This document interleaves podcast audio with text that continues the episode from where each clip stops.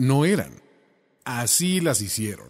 La burra arisca. La burra, la burra arisca. Tres mujeres en sus cuarentas diciendo una que otra sandez y buscando aprobación social. Con Laura Manso, la Amalgator y Adina Chelminsky. La burra arisca.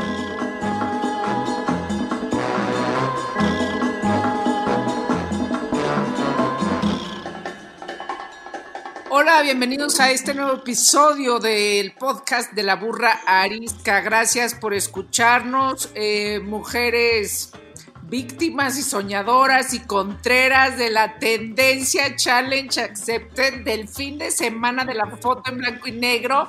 Dios mío, ¡Paren de ahorita, mamar! ¡Paren de mamar! por favor, por favor, vamos a tocar ese tema porque además es como parte de la conversación de la conversación de hoy. Yo soy Laura Manso. Yo soy Adina Chelminsky. Yo soy la Margator.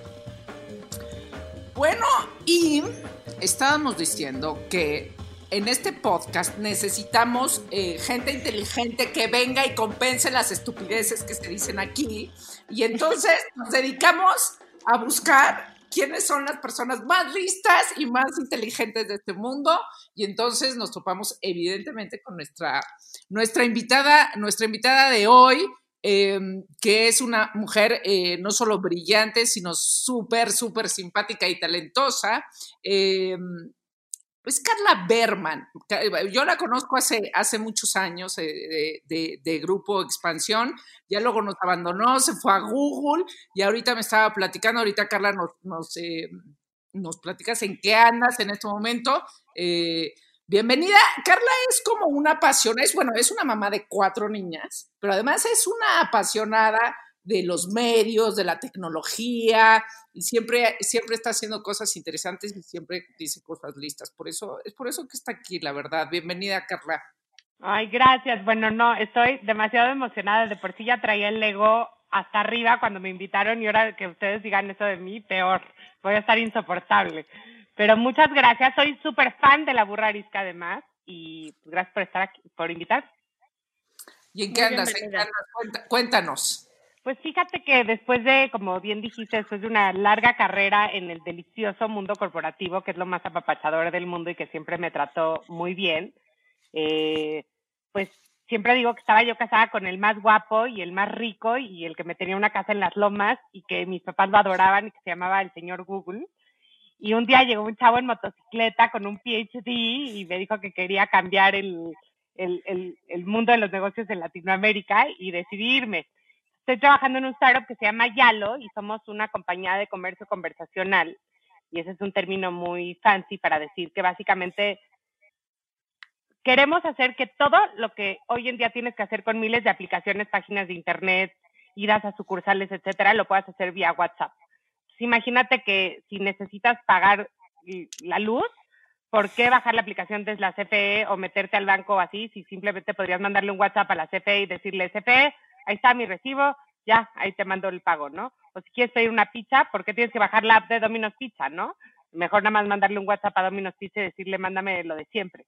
Y nosotros creamos esta tecnología. Ah, bueno, La necesito, la necesito ahorita, en este ¿Estás de instante. Así, de brillante es Carla Berman para todos los que necesitan un traductor tecnología español, español tecnología. Además, hace que las cosas complicadas se oigan sencillas. Y bueno, el tema, el tema de hoy eh, No, será. no, no, la pregunta Yo sé, incómoda. yo sé, yo sé, yo sé. Calmen, calmen. Este, el tema de hoy será, en mi guion dice, el tema de hoy será eh, mujeres en el mundo, de, en una industria de hombres, o lo que es lo mismo, mujeres en este mundo. Eh, pero bueno, antes de eso, Carla, como sabes, eh, te invitamos a hacer la, la pregunta incómoda, como, como toda buena invitada. Pues sí, la estuve pensando mucho y se me ocurrían muchas, pero que no quería yo contestar. Entonces, Es un mal quería saber qué querían decir ustedes. Pero a ver, la pregunta incómoda es la siguiente. ¿Cuál es un placer culpable que tengan que antes se morían de la pena y ahora hasta lo platican y lo andan alardeando? Ah, O sea, ahorita, ahorita te refieres a la cuarentena. No, no necesariamente, o sea, o ahorita ya que ya que te sientes cómoda contigo misma, ¿no? Este, No siento que valga mucho porque nos vale medio madres a todas todo, pero vamos a intentarlo. A ver, Adaiva. Ok, yo en la cuarentena es conocido mi desprecio por el brasier. O sea, conocido, eh, en la calle me paran para decir, no, no es cierto. Eh, conocido mi desprecio por el brasier, que es algo que jamás me hubiera A, aceptado hacer, B, aceptado decir. Pero yo creo que el placer culposo más importante que he llegado es que ya puedo decir básicamente todo lo que se me hincha la gana sin que me preocupe después qué va a decir la gente. Estoy liberada. O sea, puedo poner lo que quiera en tweet. Y ahorita entramos al tema del challenge accepted para que les diga exactamente lo que opino. Entonces, mi placer culposo es el filtro cerebro-boca. Se ha acabado. desapareció. Madre. Yo nunca lo he tenido. Aplica todo, ¿no? O sea, entonces aplica a todo, porque si uno está liberado. Yo O creo sea- que en cuestiones musicales, a mí antes me daba pena, antes hace, la verdad, hace muchos años, No, pero please no digas que te gusta Arjona, por favor. Nos vamos a tener que desasociar. Por favor, no digas que te gusta Arjona. eso no dice en el contrato que nos. Dice cláusula 25. No, pero a ver, o sea, este, me gustaban cosas que luego a mis amigos no les gustaban, este, y era estar como, entonces, pues sí, me gustaban, pero entonces era una lucha constante entre, bueno, les digo, no les digo, o sea, todo lo que fuera, este, cumbia, este, no, música cubana, cosas así, que yo decía, es increíble. No, ya me valió, pero es que claro, este, todo era culpa de que fui a dar a la náhuac por desgracia. Bueno, no, porque la verdad es que este, hay gente increíble que, que conocí ahí. Pero, pero eh, ya claro, hace mucho también lo digo que me gusta todo ese tipo de música y me vale madres. Pero O sea- sería igual como Adina, o sea, como en general, o sea, ¿Tienes mal gusto musical? ¿Ese es el punto? no, porque ¿O tienes un, un gusto musical eh, naconzón? No, es tipo, es tipo como, como ahí tengo una influencia brutal de mamá que es este completamente, o sea, mamá es súper musical, ¿no? Pero que va de la ópera, porque mamá es una, amante de la ópera, hasta el santo el cavernario, este, así, así citándola a ella, eso dice, o sea, baila desde el santo el cavernario, pero si le pones ópera también le gusta. Entonces, más bien es amplio. Muy bien. Creo que eso más bien es buen gusto musical. Porque cuando uno solo oye una sola cosa se vuelve de hueva, ¿no? Habiendo tanta música en el mundo. Em, yo tendría que decir que mi placer culposo, que no sé si es placer culposo, pero mi descubrimiento, que sí es resultado de la cuarentena, es aprender a decir, te digo que no está perfecta mi cocina y ni pedo, güey, ya me cansé, me voy a leer, ¿no? Y te digo que falta más ropa que lavar y pues ni modo, mañana lo lavo y no pasa nada, ¿no? Y te digo que estos jeans me los voy a poner otra vez aunque me los haya puesto cuatro veces, o sea, bajar el estándar de calidad, en- o sea, como No pasa nada. no pasa nada, o sea, como aprenderme a exigir menos, porque pues como la Mónica Geller eh, que tengo dentro se revela y se, se pone muy punk, me persigue, güey. Entonces, sí la he tenido que aprender a domar y a decirle, te digo que me vale madres lo que opines Mónica Geller interior, así se va a quedar. O sea, como decir, ¿qué importa que no esté perfecto si yo ya no puedo más? O sea, si, si va a quedar perfecto a costa de mi buen humor y de mi espalda y mi salud mental, pues, me vale madres, mejor no, mejor escojo mi salud mental y me voy a salir a caminar y ya. Ese sería mi, mi último descubrimiento de mí misma. Y la invitada renombrada. Híjole, la mía está menos este, filosófica que la de ustedes. La verdad es que en mi casa toda la vida se ha leído el TV Notas, o sea, pero religiosamente todos los martes, ¿no? Y entonces, pues yo como que obviamente decía, no, yo, o sea, obvio no leo el TV Notas, y, o sí lo leía, pero pues no, un- nunca hubiera aceptado que lo leía, y ahora ya, o sea, descaradamente hago chistes en las juntas de trabajo de, o sea, ya sabes, tipo Irina, Baeva, y este, y, ¿cómo se llama? Geraldine. Entonces se me quedan viendo con cara así y les digo, ay, por favor, o sea, todos saben quién es Irina Baeva y quién es Geraldine. Y si no, no quiero ser sus amigos. Entonces mi placer culposo, que ya me reconcilié durísimo, es que leo religiosamente el TV Notas todos los martes y que me encanta todo el chisme farandulero este, totalmente irrelevante del mundo. Es ese es mi placer culposo. A mí ese placer culposo lo comparto cuando voy al salón. Porque es cuando No jamás los lo compro, comparto. pero ahí me pongo a mano. Entonces me traen revistas muy elegantes y les digo, no, no, no, tráeme el TV Notas y sus secuaces. Sí, es un Ah, placer yo aprendí, mis libros yo los aprendí a escribir en base al TV Notas y al TV Novelas. La prosa rápida Exacto. del TV Notas y TV y Novelas, si leen mis libros, es lo mismo, pero de dinero. Entonces, no solo me encantan, siento que tiene un estilo... Es una fórmula. Es una Claro. fórmula. Claro. Bueno, y finalmente creo que los cuatro placeres culposos, si se llaman así, en realidad son un gozo feliz, no más que un placer culposo, o sea, es un placer gozoso, porque, porque ¿qué- de eso se trata, ¿no? De, de poder llegar al momento de la vida, o sea, si ya llevamos tantos años y tantas canas y tantos pelos en lugares donde no queremos, como dice Daiva, pues mínimo que sea a cambio de, ay, de sentirte bien y de poder dejar de estar cumpliendo con el, con el, el palomeo social, ¿no? Sí. Yo digo. Ahora sí, la. Dinos Ahora- de qué vamos a hablar hoy. A ver, y bueno, pues comencemos con el challenge accepted, ¿no? O sea, no es el primero, no sé si alguien, si alguien no lo vio, este, pues qué bueno. Ok. porque, o sea, A- no- ayer, para averiguar este tema, me metí a Instagram a ver cuántos posts había con el hashtag Challenge Accept. Había 2.5 millones de posts. Que pónganse que no todos tengan que ver con esto. Acepto que hay gente que hablaba de otros challenges en la vida. 2.5 millones de posts con el, con el hashtag Challenge Accept. Les voy a dar mi opinión. No mames que ese es el nivel de retos que tenemos hoy en México. O sea, y lo puse en Twitter claramente.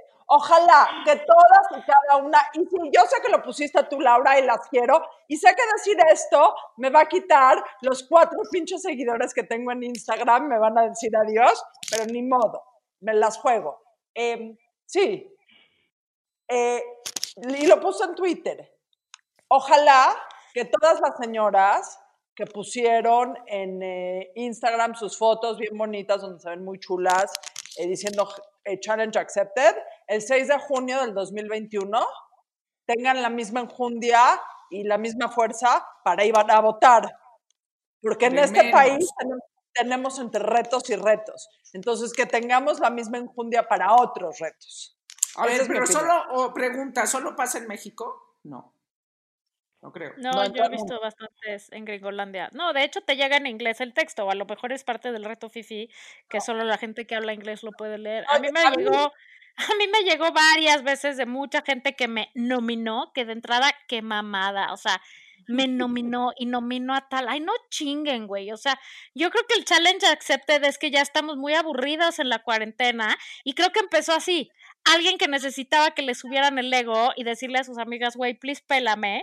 Y, y subió su foto, porque además no es cualquier foto, ¿eh? O sea, hay que subirse guapa y sexosa, no es una foto así, la que sea. Bueno, hay no que- te vas a subir pinche, o sea, ¿para qué? Por No, por porque eso, pero entonces no sube tu pinche foto y ya, y si lo que quieres es fishear, pescar por compliments, pues sube tu foto. Para eso es el Instagram, que no. Pero ahora además hay que hacerle a la mamada de que nomino y hago. y Yo creo que estamos muy aburridas. Yo creo que efectivamente necesitamos, es, nuestro ego está muy jodido y, y creo que efectivamente, este, no, o sea, la gente que me lo mandó, le agradezco mucho que piense eso de mí. No hay manera. La respuesta a todas fue no hay manera. ¿Qué parte no has entendido, no? De la, este y todos. Y también hordas de personas regañándome porque, qué bárbara, porque soy una Margator, really. Este, porque el chiste es unirnos como mujeres y apoyar y cómo es posible que esté yo diciendo eso y que me burle y que estoy, que soy igual que AMLO porque estoy dividiendo. A esa persona le digo, no le quiero decir lo que pienso, pero please no me compares con Almo, AMLO. Sí, creo que soy ¿AMLO? Almo. Con ese cabrón.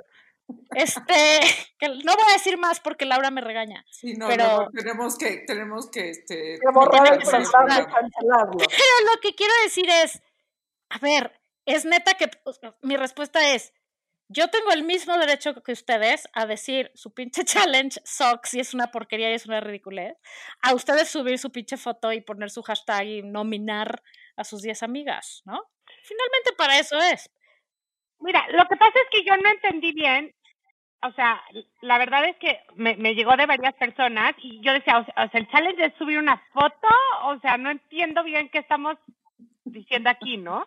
Este, pero el otro día me pasó algo chistoso con, con mi hija, tengo una hija que es preadolescente, y entonces subió a Instagram un story de como una señora que la estaba pasando muy mal y, y ya sabes usted, que no tenía que comer y algo que reposteó, ¿no? Y yo así, a ver, a ver, explícame para qué lo subes. No, es que pobrecita. Y luego, ¿de qué le sirve que tú subas este, Exactamente.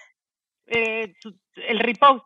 No, bueno, pues para que la gente se entere. ¿Se entere de qué? O sea, no pusiste dónde está, cómo ayudarla, nada.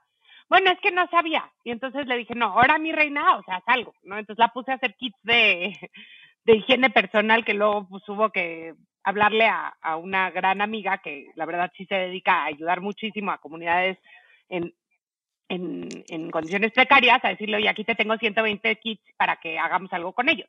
Pero lo que me refiero es que yo no entendí de qué era el challenge. O sea, y según yo sí tengo buena lectura de comprensión, se los juro, pero no entendí.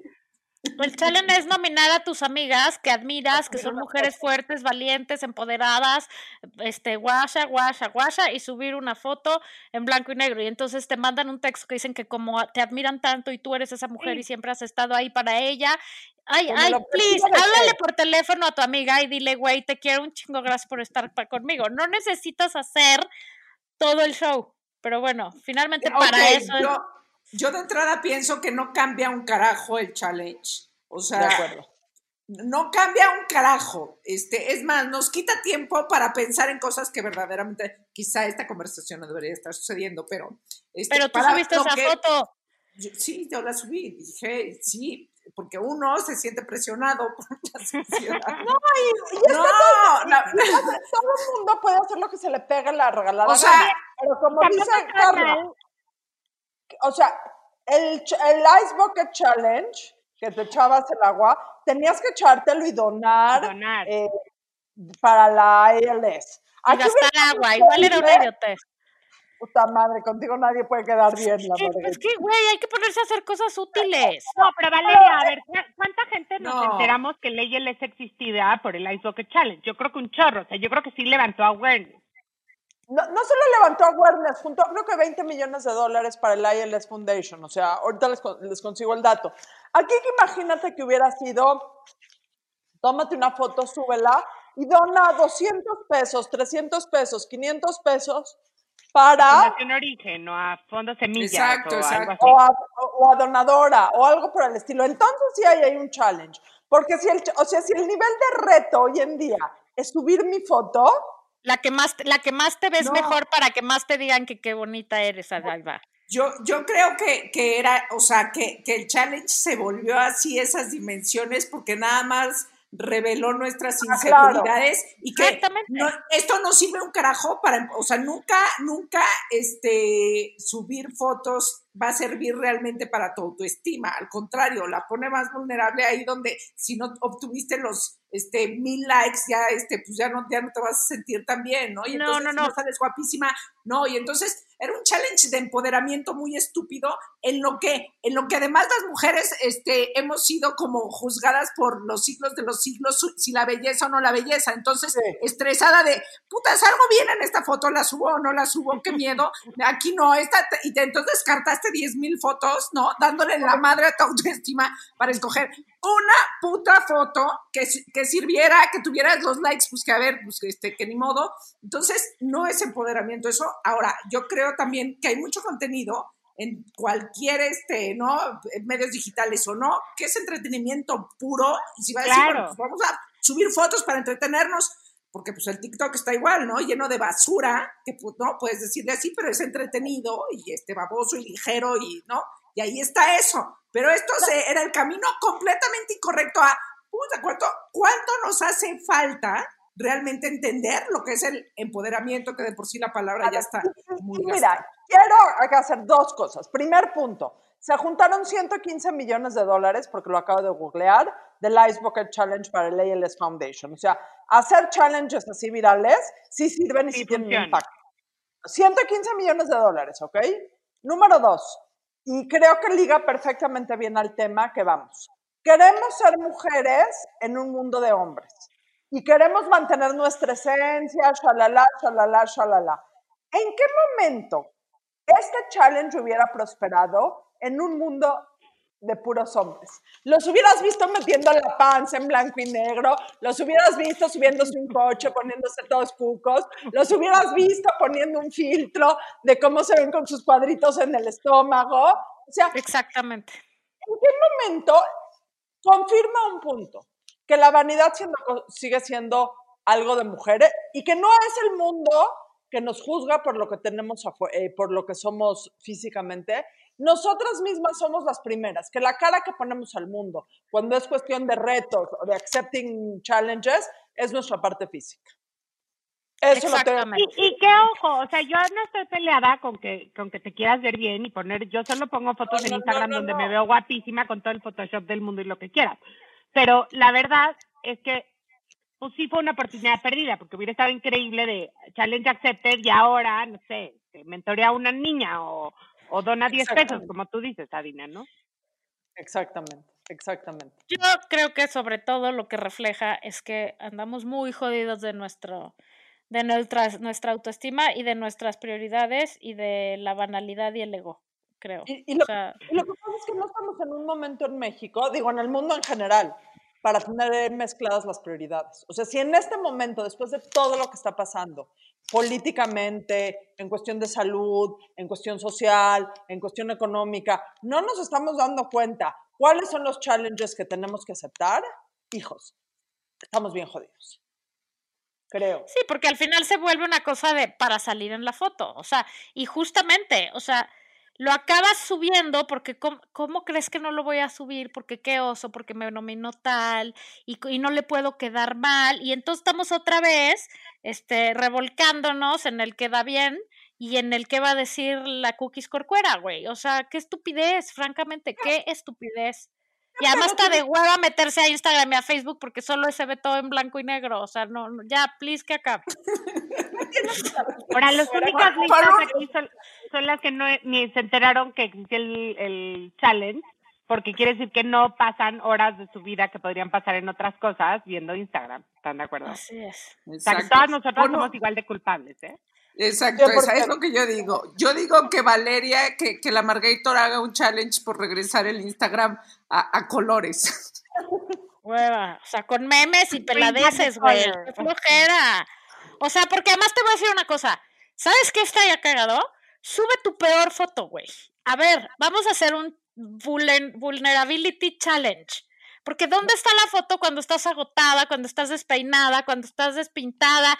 Esa, güey. A ver, sube una foto donde te vulneres y con todo y todo, todas tus amigas te digan, qué guapa, amigui, tú siempre tan perfecta y esa sí está buena.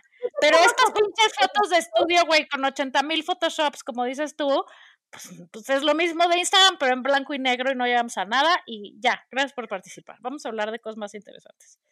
Pero A mí yo quiero decir una última cosa de esto. O sea, Venga. la verdad es que, bueno, creo que tú fuiste la que lo pusiste, la Margator, eso de que, oja- uy, si hubiera sido el eh, Quédate en casa challenge, otro Exacto. loro cantaría, que me Exacto. encantó. Y la otra, de lo que dijiste, yo creo que sí es bien importante. Y, y hace muchos años, yo conozco a Dina hace muchos, muchos años, porque su mamá fue mi primera jefa, este, y la que más me marcó en la vida, además. Pero un día pusiste en A, Di- Instagram, a Daiva también. Y No, también su- no fue, su, sonrías. su- fue su primera jefa también. Sigue siendo su jefa, sí.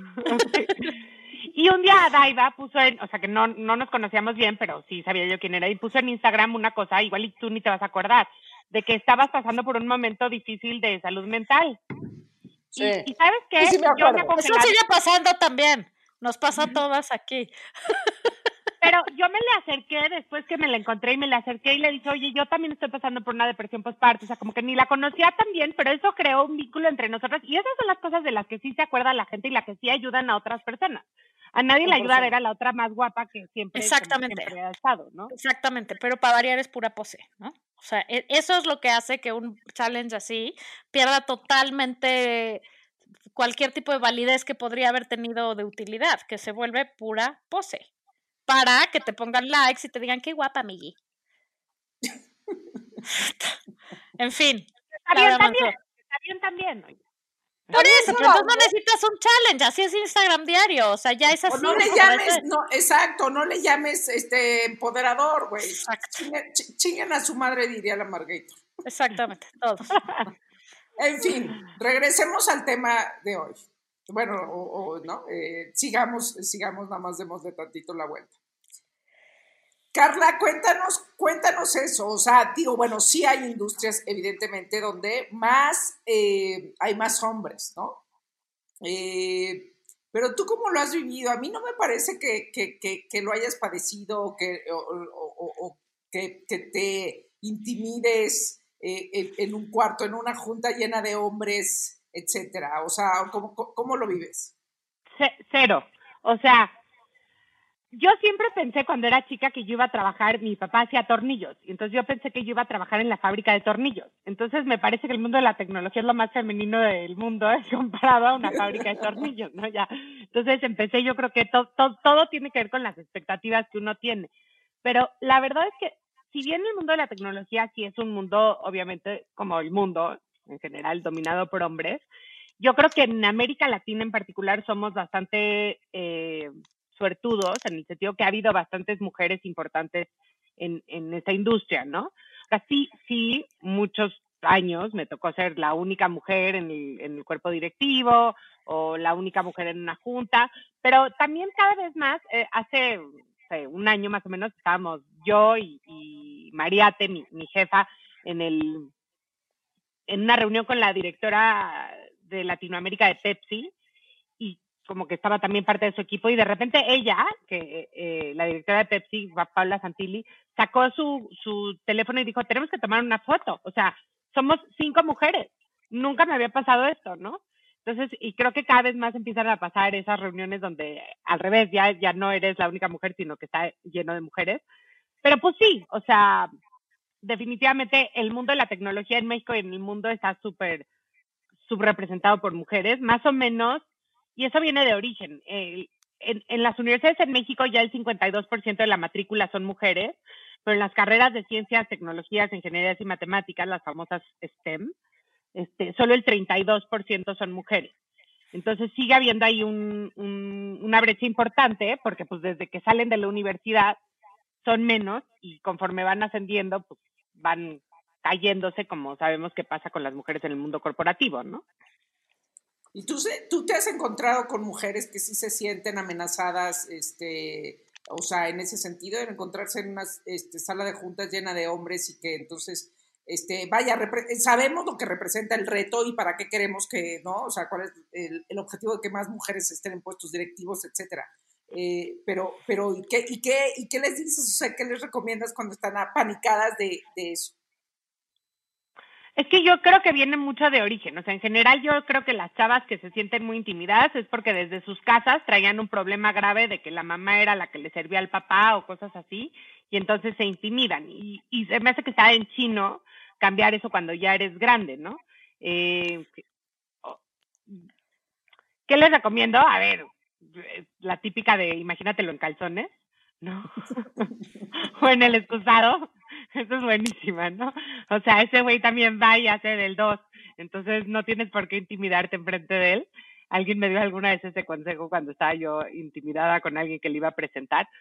Pero yo lo que les digo es que hay dos cosas que a mí me, me si- sirvían cuando era más, más jovencita, ¿no? Llevaba yo una post-it con las tres cosas que yo no me podía parar de esa junta sin decir. Y me lo ponía como reto personal de, o sea, aunque haya puro cuarentón acá y yo era la veinteañera, yo no me iba a ir de esa junta si no decía mis tres pendejaditas que tenía que decir, ¿no? Y me lo ponía como reto personal y eso me servía muchísimo. Eh, Entonces, esa es una. Y la otra es que les decía que agarren a alguien que va a estar en esa junta y les y como les diga, oye, a mí me cuesta mucho trabajo meterme en la junta, entonces tú me vas a dar pie, ¿no? Lugar. Entonces, como que, ah, sí, Carla, Carla, de hecho hizo ese análisis. Entonces, tener como tu palero en las juntas también es un, un buen consejo para cuando te intimidan las juntas, ¿no?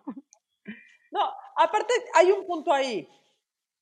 Tuviste mucho, por suerte o por coincidencia, jefas mujeres, que Sí. creo que también es un punto importante. O sea, el tener jefas mujeres te da la pauta para ser una buena colega mujer y para en el momento de tener lo que hacer, ser una buena jefa mujer.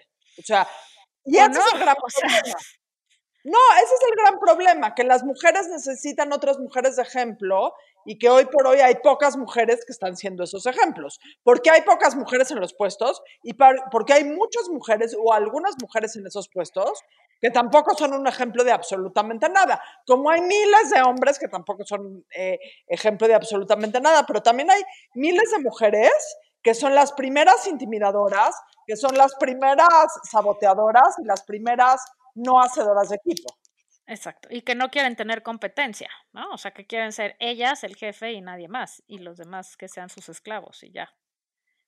Igual que hay miles de hombres, sí, estoy de acuerdo. Sí, lo que, claro, lo que sí creo que es un poco diferente, y que también alguna vez me lo dijo alguien, es que a los hombres les da, en general, es una súper generalización, les da menos miedo equivocarse, ¿no? Entonces hay un dicho en inglés que dice que los hombres están often wrong, never in doubt, ¿no?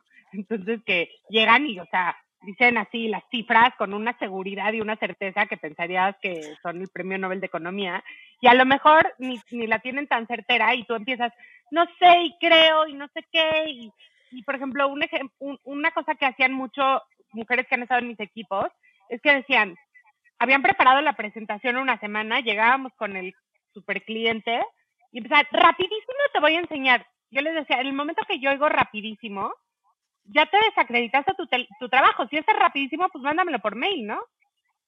O, o perdón, ay, perdón, per- ¿no? O sea, acostumbramos mucho a estar excusándonos. Perdón, eh, nada más si podría decir una cosa, perdón, quiero, eh, no estoy de acuerdo con esto, perdón, ay, que perdón, güey. O sea, un güey nunca dice perdón en una junta, dice lo que tiene que decir y, punto, ¿no?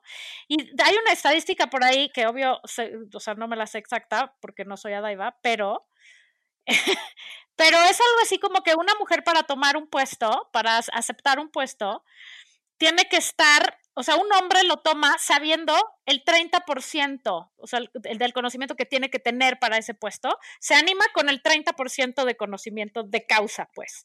Una mujer se espera tener como el 96%. Y Es una estupidez, güey, ¿no?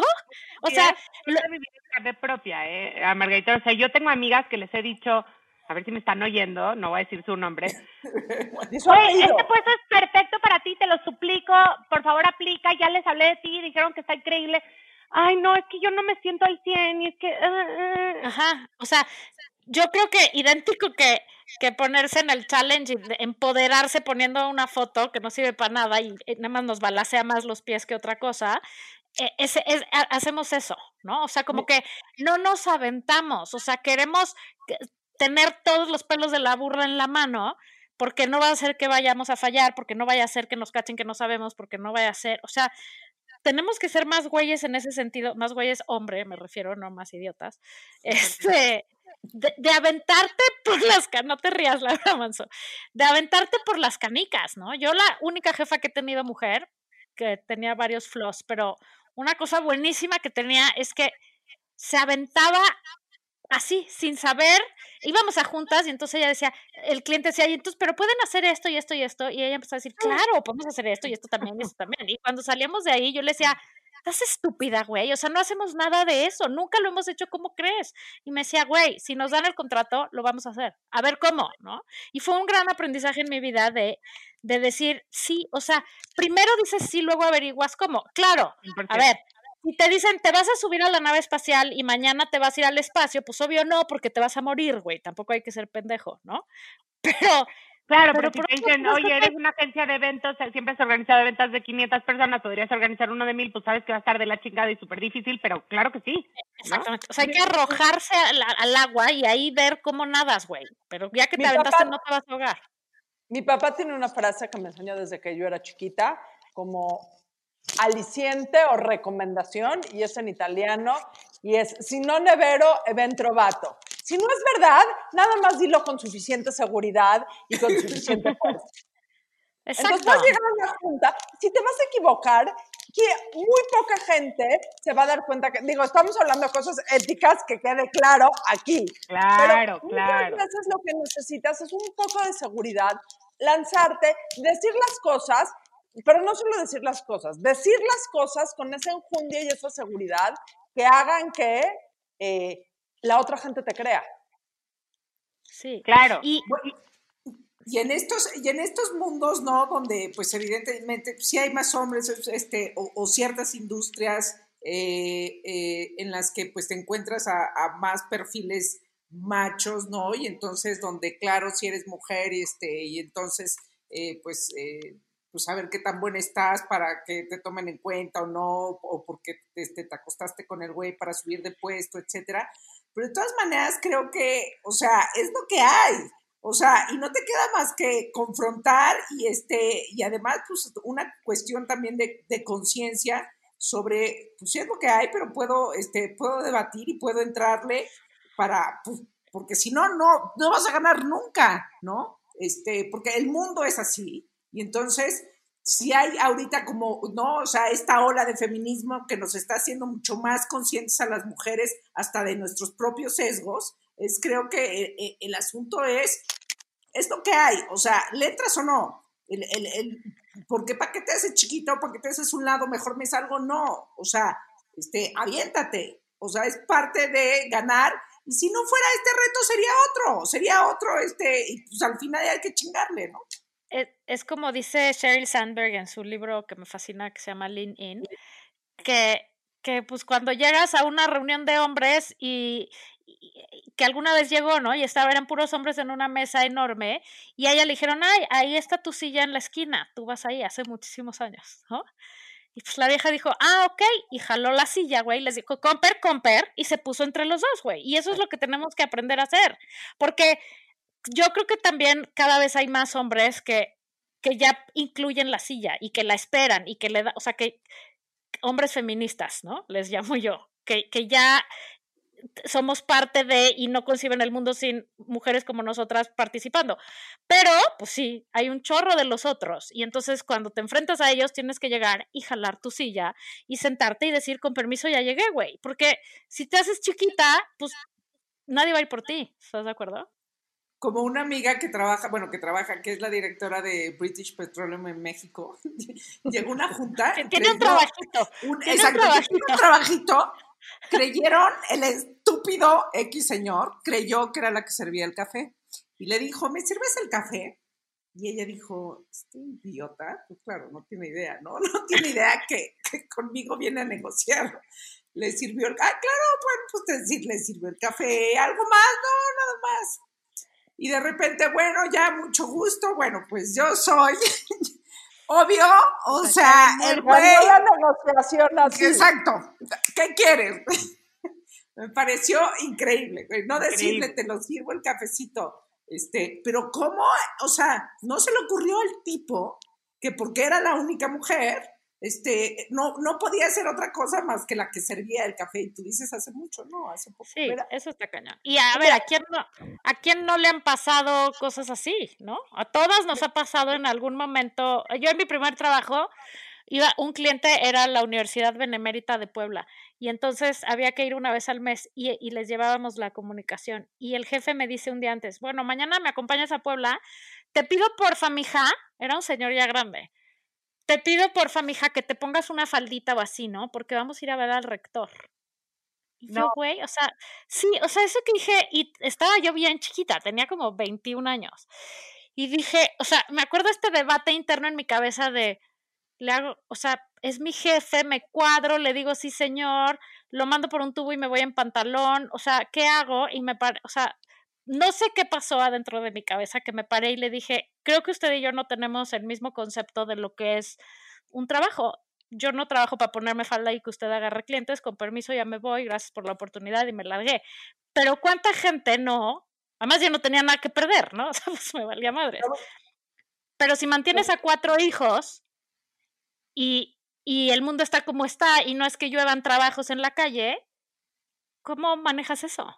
Pero fíjate que yo creo que hay muchas maneras de manejarlo. Y esta era una discusión que teníamos mucho en Google. Y cada quien tiene sus propios mecanismos de defensa. ¿eh? Y no digo que los míos sean los mejores, pero yo lo que siempre he hecho cuando me he enfrentado a ese tipo de situaciones, que han sido la verdad pocas, es que uso mucho como el humor, ¿no?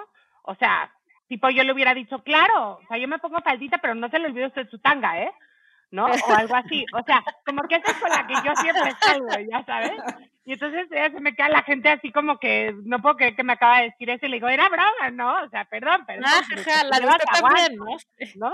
Este, y, y, y a mí eso me ha servido mucho como para no, para no latiguearme y no, ya sabes, estresarme toda de que es que me dio feo y es que me dijo que qué guapo me veo y, y, y, y, y yo también creo que a veces nos estamos yendo al otro extremo completamente, sobre todo en las, en las Sí. compañías gringas que tienen todos estos manuales de, de ethics and compliance y así, donde, o sea, ya, ya no puede uno decirle a alguien que te ves guapa porque, Sí, sí, ya. porque lo puede ¿eh? tomar como acoso, ¿no? O sea, Sí. yo sí soy mucho de, ay, qué guapa te ves, te ves no así un cuerpazo, no sé qué. Luego siempre me pongo a pensar, uff, si yo fuera hombre, por hacer este comentario me podría meter en un problema enorme, ¿no? O sea, digo, Adine y yo, este, siempre de- así comenzamos de, no sé quién, qué guapo, y, ¿no? Yo Nosotras nunca, ¿eh? Nunca hablamos de cosas así. La ondita es lo que es. La ondita total. No descartamos a nadie nunca. me, me acuerdo perfecto un día que, que este, Anne Wojcicki, que es este, Anne Wojcicki es la ex esposa de uno de los fundadores de Google, pero aparte es la que inventó 23andMe, que es esta cosa que escupes y te salen tus Sí. Y salió como 10 minutos con A-Rod, con el que ahora es el novio de J-Lo, ¿no? Y entonces el, el headline así era como Anne Wojcicki y su trophy, este, Husband. no, porque no era husband, pero su trophy, Boyfriend. exacto, date, ¿no? Y yo, ja, ja, ja, lo reposteé, no sé qué, me encantó. Y me acuerdo que se me acercó alguien en la oficina, un inglés, y me dijo, oye, qué mal gusto. O sea, si hubiera sido al revés, yo hubiera reposteado de que no sé quién, del, del trophy wife de alguien, tú hubieras dicho que qué machista. Y dije, pues sí, la verdad sí. Y Sí, está- o sea, 100%. ¿no? Sí, También o sea, como que ya todo, todo es ofensivo, por todo nos azotamos, este, y efectivamente, si yo lo hago está bien, pero si lo hace el otro no. O sea, ¿cuál es la raya? No lo sé. Lo es Probablemente que la raya es, La raya está borrada, porque ahorita no solo quieren borrar lo que dices hoy o lo que vas a decir mañana, ahorita están tratando de borrar todo lo que dijiste a pasado. Están tratando de quitar las estatuas y quitar los artículos del New York Times, por ejemplo, que tenían cualquier tipo de comentario sexista que absolutamente te quitan el contexto del mundo. O sea, Sí, si tú claro. quitas todos los artículos de los 70s con contenidos eh, sexista, dejas de entender la década de los 70s, de los 60s, de los 80s y de los 90s en el mundo. Si tú empezando quitas- por las películas de Disney, güey. o sea, Ay, sí. el otro día estaban diciendo que, que Aristóteles ya no era políticamente correcto. O sea, ¿en serio? Digo, no que yo haya leído a Aris- Aristóteles ni tenga idea qué dijo Aristóteles en su vida, pero alguien que vivió hace cuatro mil años, vamos a empezar a juzgar su corrección política eh, y, es un poco lo mismo que lo del challenge accepted.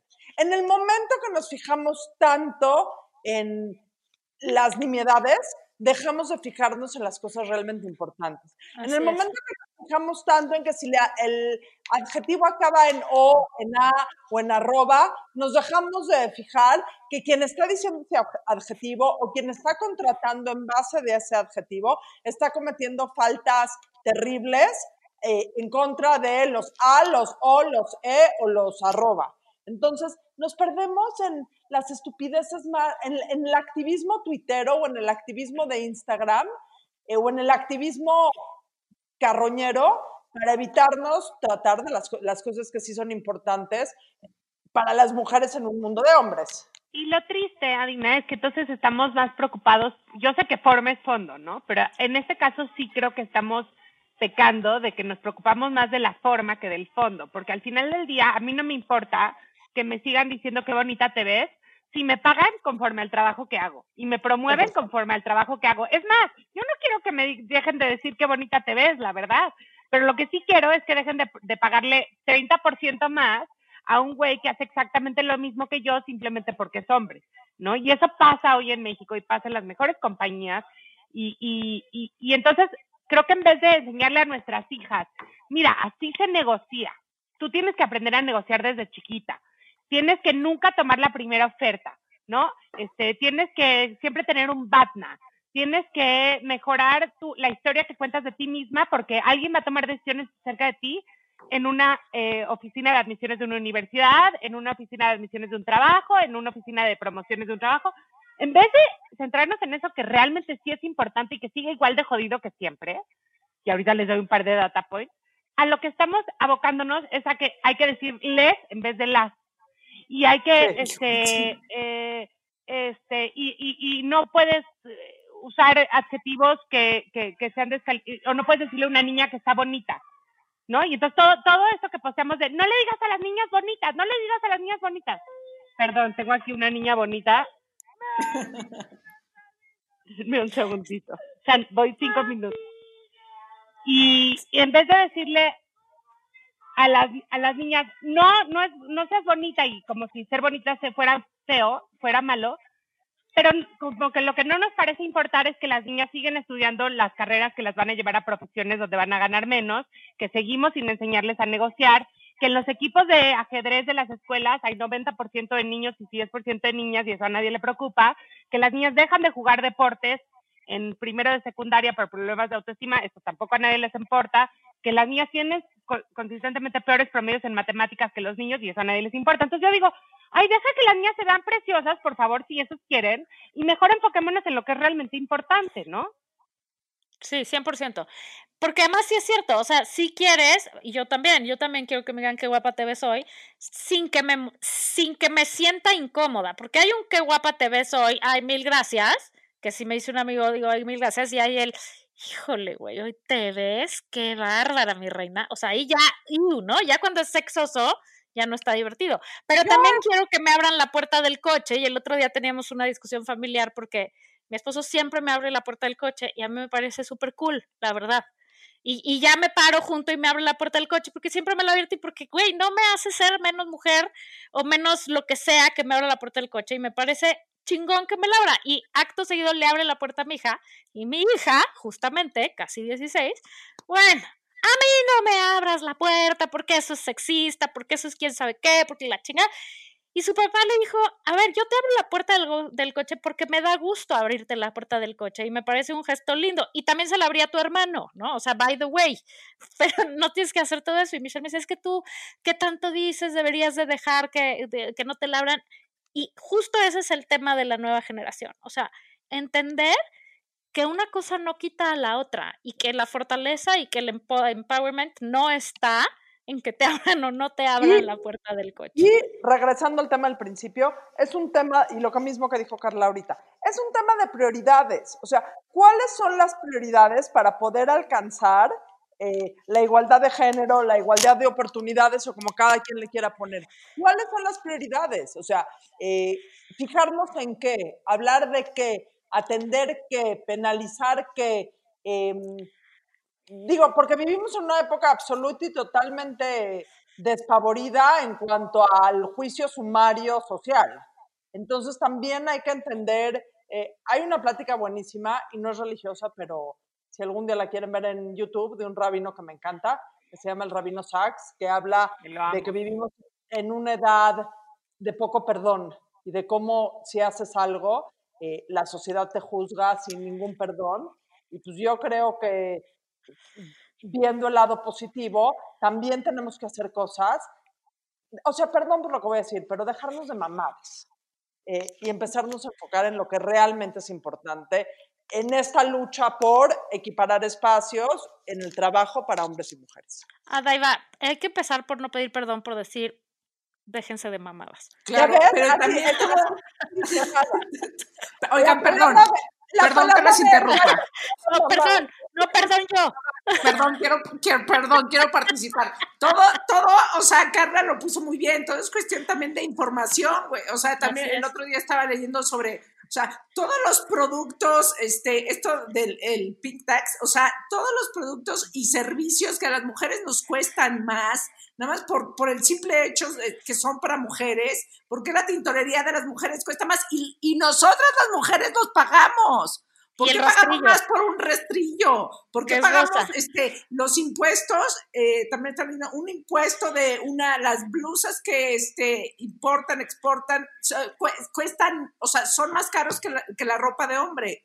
Eh, o sea, porque eso es lo que tenemos que entonces empujar para que cambie y decir, oigan, vamos a dejar de, este, no a comprar ropa de hombre, ¿no? Pero, este, no voy a comprarte si, el impuesto está, en- o sea, más alto. ¿Por qué? ¿Cuál es la razón? No hay una razón de hacer de las cosas, de esas cosas, ¿no? Que valen la pena. Entonces hay que, uno, informarse, dos, distinguirlas e ir a, por ellas, que son las que van a hacer una diferencia, no, el- resto de, las unidades. Y tres, echarte al agua y ver cómo chingados nadas, pero estar, o sea, aventarte, tener más arrojo y ir por las canicas. O sea, no podemos estar esperando que nos llegue la oportunidad de hay que irla a buscar, güey. Y hay que, sí, hay que ser más como güeyes en el sentido de cómo se comportan ellos en el, en el plano laboral y en el plano en general, güey, de, de no estar con tanta duda de si está bien, de si está mal, de si qué van a decir, de si me veo guapa, de si no me veo, güey, just be yourself, ¿no? O sea, sé tú, haz lo que tienes que hacer y ve por tus canicas sin estar diciendo,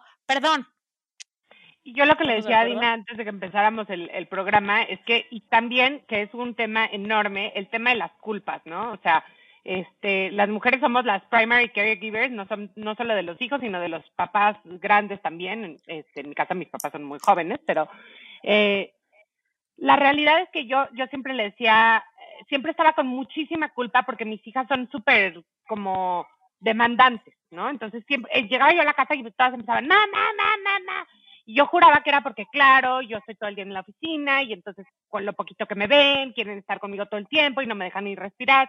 Pues ahora que llevamos que cuatro meses encerrados este, en la pandemia y que he podido trabajar desde la casa, están igual.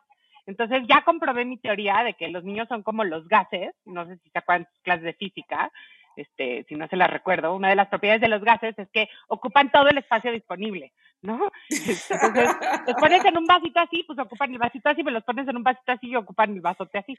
Y Así la verdad, así con Por eso tiempo los casaban, en la Edad Media los casaban a los 15 años, güey, ¿ya entendiste? Cuando 100%. estaban ahí todo el día con ellos sin ir a la escuela, güey, había que deshacerse rápidamente. sí, sí. Entonces, pues también, o sea, como decir, ¿sabes qué? No tengo por qué escoger y al final del día, entre más mujeres estemos en estos mundos de hombres, esos mundos de hombres también se van a tener que adaptar, que yo creo que ha pasado mucho con la pandemia, donde están los papás en la misma circunstancia ahora sí que las mamás, y entonces ya nadie le molesta que el niño llegue llorando, ¿no? Cuando antes las mamás nos escondíamos en los closets, ¿no? Como en la película de Sarah Jessica Parker, por pena de que oyeran en el conference call que había un niño llorando afuera, ¿no? Y ahora ya Bueno, y la entrevista de la. BBC famosísima, ¿no te acuerdas? Que se hizo claro. viral del que el tipo que está dando su entrevista y entra el niñito, el otro niñito, la andadera, la esposa, o sea, todo el show, en vez de decir, perdón, se metió mi hijo, acompañarlo, cerrar la puerta y ya, ¿no? Sí. Eso ya Sí. es, ya no es chistoso, ya es el mundo normal ahora. Sí. Muy Bueno, bien. Yo tengo una última pregunta. Tienes hijas. En el momento que, y las estás educando increíble, en el momento que salgan al mundo del trabajo, ¿qué, un consejo? Ya sé que les vas a dar, decir mil cosas y que les has dicho mil cosas a lo largo de la vida. Un consejo con el que no quieres que dejen tu eh, sin él tu casa. Mira, este, en Google decía que se nota que marcó mi vida. El Larry, el fundador, decía, este, have a healthy disregard for the impossible, que es ten, ten un poquito de, como un sano, una, una sana, ¿cómo, cómo dirías? Disregard, como, no, no, no, como una sana Desapego. insurrección. desapego a lo imposible. O sea, como que, sí, ok, no, no creas que sin hacer un día de ballet en tu vida vas a ser bailarina de Bolshoi, del Bolshoi. Pero como que también todo esto que todo el mundo te dice, no, es que es en chino. Que la verdad es en chino tener hijos y trabajar. Es que es en chino este, ser mujer y trabajar en tecnología. Es que es en chino ser bailarina de ballet si eso es lo que quieres ser. Es como que medio, mándalas a volar y, y digo, a lo mejor no llegas a ser bailarina del ballet Bolshoi, pero pues a lo mejor te quedas siendo bailarina de la Compañía Nacional de Danza, ¿no?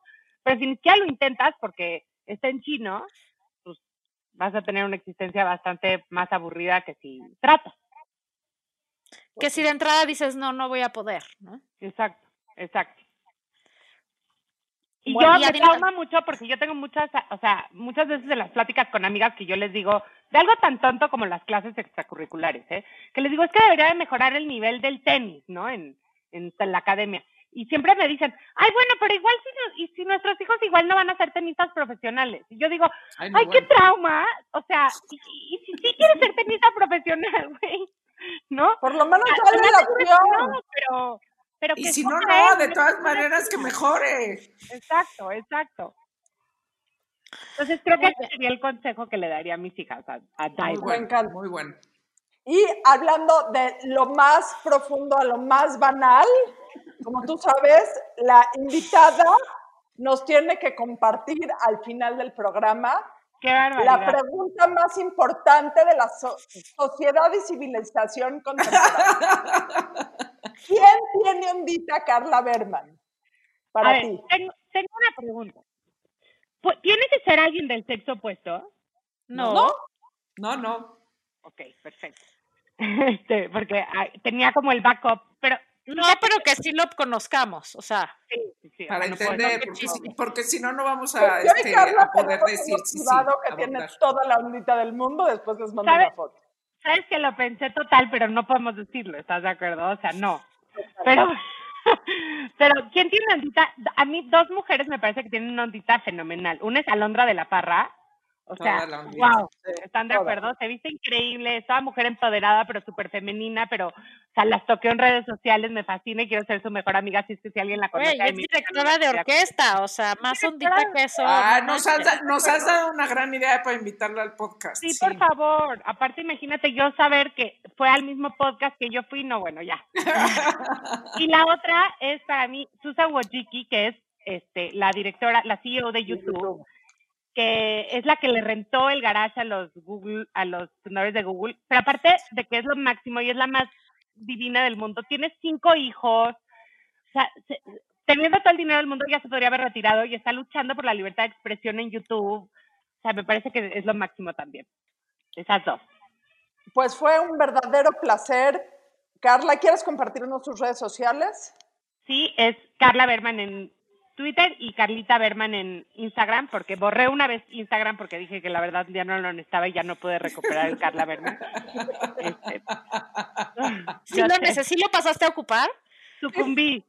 Sí, Tengo como esa relación amor-odio, porque cuando son las 2 de la mañana y en vez de estar leyendo a Aristóteles como a Daiva, estoy viendo, Porque está prohibido. Las Es stories. sexista y homófobo. lo borro, ¿no? Pero, este, pero sí. No soy tan activa en redes sociales porque no tengo cosas tan divertidas que decir que como ustedes tres chicas. Gracias, gracias Carla Berman por estar aquí. Este estuvo muy divertido. Ay, al contrario, muchas gracias a ustedes. Un placer. Bye. Adiós. Bye. Esto fue La Burra Arisca. La burra arisca. La burra, arisca. arisca. Tres mujeres en sus cuarentas diciendo una que otra sandez y buscando aprobación social. Con Laura Manso, La Amargator y Adina Chelminsky. Una producción de Antonio Sempere para finísimos.com. La burra arisca.